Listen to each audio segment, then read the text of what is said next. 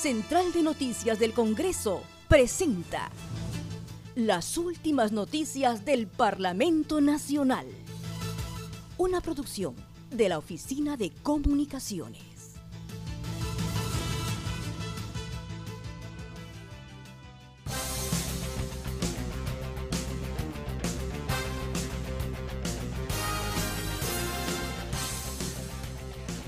¿Cómo están? Les saluda Margot Manrique. Hoy es 25 de febrero y estas son las principales noticias del Congreso de la República.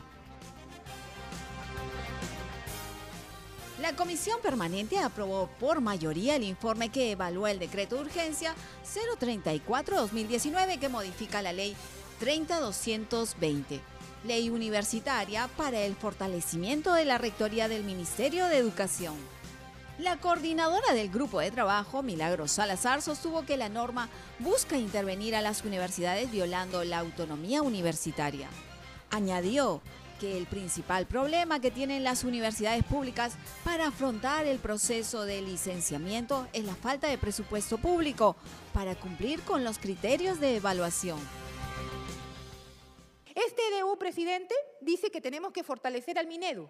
Y yo pregunto, colegas, ¿y dónde está la autonomía de, la, de, las universidades? ¿Dónde está la ley de las universidades que dice que las universidades deben ser autónomas? Este, como ejemplo, nos sirve afirmar que el verdadero fin de este decreto de urgencia es intervenir las universidades públicas, presidente. Lo hemos dicho desde antes, desde 2016, nosotros llamábamos al presidente de la SUNEDU, hoy ministro de Educación. Hay que preguntarnos, ¿por qué no se licenciaron? No se licenciaron porque no tenían presupuesto, presidente. No se licenciaron porque no tenían buenos equipos, buenos laboratorios. O sea, es responsabilidad de las autoridades o del Consejo Universitario que no tengan equipos, que no tengan infraestructura, que no construyan más aulas, que no tengan más profesores, si el Estado es el que da el presupuesto. En este sentido, el informe concluye que el decreto de urgencia no es constitucional y recomienda al próximo Congreso su derogación y expresa su exhortación al Poder Ejecutivo de implementar mayor presupuesto público a las universidades. Recomendaciones.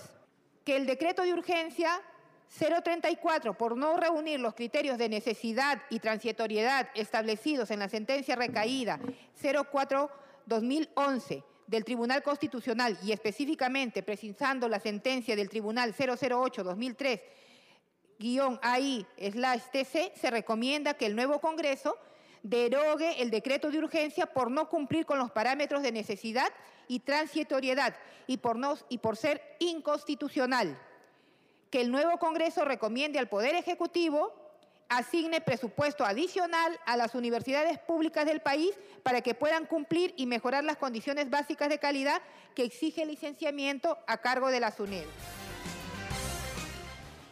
También se aprobó el informe que revisó el decreto de urgencia 032-2019 que regula un retorno gradual a la regla del resultado económico del sector público no financiero y modifica el decreto legislativo 1441, decreto legislativo del Sistema Nacional de Tesorería. El coordinador del grupo, Pedro Laechea, sostuvo que el objeto de la norma es modular la trayectoria de la reducción del déficit fiscal. Lo que busca es un retorno gradual a la regla de resultado económico del sistema presupuestal no financiero para evitar el retiro abrupto del impulso fiscal, evitando impactar negativamente sobre la economía nacional. El objeto es regular excepcionalmente para los años 2021-2022 un retorno gradual a la regla de resultado económico del sector público no financiero y dictar las medidas necesarias para la facultad, la Dirección General del Tesoro Público, a, utilizar los recursos de la cuenta única del Tesoro. Es necesario la adaptación del decreto de urgencia 032-2019 a fin de modular la trayectoria de reducción del déficit fiscal. Se determina la necesidad de implementar un nuevo mecanismo de gestión de liquidez adicional. El informe concluye que la norma cumple con los requisitos formales y sustanciales del test de constitucionalidad.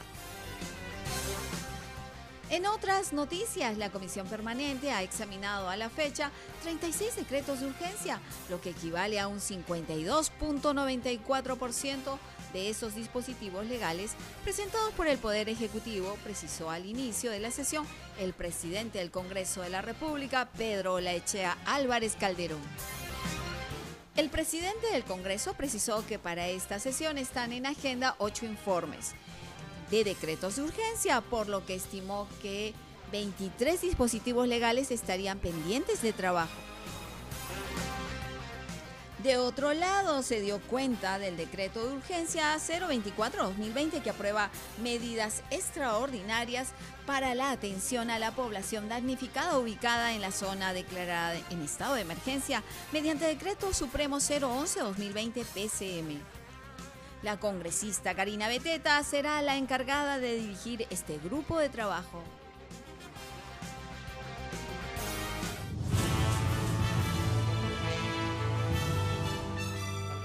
Central de Noticias del Congreso presentó las últimas noticias del Parlamento Nacional. Una producción de la Oficina de Comunicaciones. Los invitamos a visitar nuestras redes sociales y sitio web www.congreso.gov.pe.